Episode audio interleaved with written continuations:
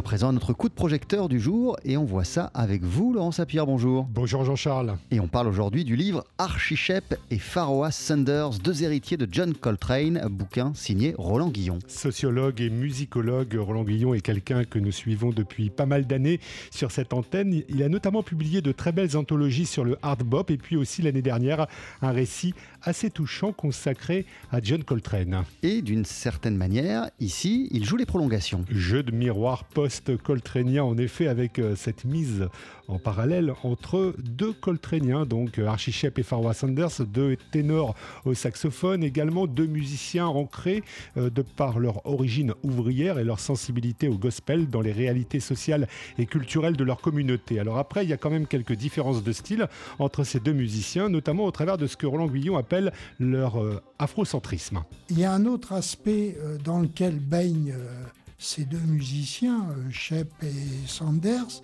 c'est celui d'un retour en force culturelle et idéologique de la communauté noire américaine, au moins dans sa partie euh, de l'intelligentsia ou des artistes, vers ce que j'appelle un afrocentrisme. Mais par contre, cet afrocentrisme est, euh, je dirais, sujet à deux types d'influences. L'une est d'ordre politique. Ça, c'est le côté plutôt archichep. Et puis, il y a un autre aspect, alors qui est moins connu, mais qui est que derrière cet afrocentrisme, beaucoup de, noirs euh, artistes penchent vers une mystique autour de la notion de karma, qui est une notion indienne. Là, il me semble que Sanders est plus de ce, de ce côté-là. justement, d'ailleurs, on sait que l'un des albums de Farwa Sanders a, pour titre euh, Karma. Un grand disque. Alors ensuite, euh, bah, il évoque en Roland Guillon la, suite de, la carrière de, ces deux musiciens dans les années 70, 80.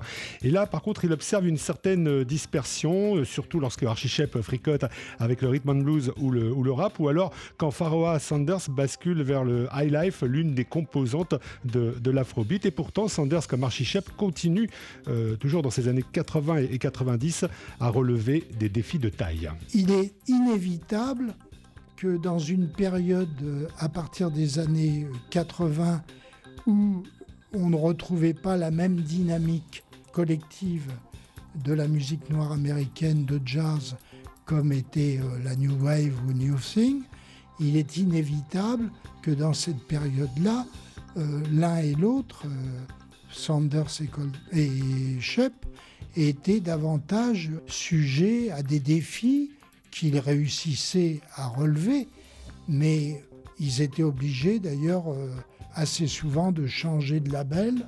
Et c'est là où on a une différence avec, euh, disons, les 20 années de, carrière connue euh, de Coltrane et les 10 dernières années de créativité hors du commun que la mort a achevé pour Coltrane.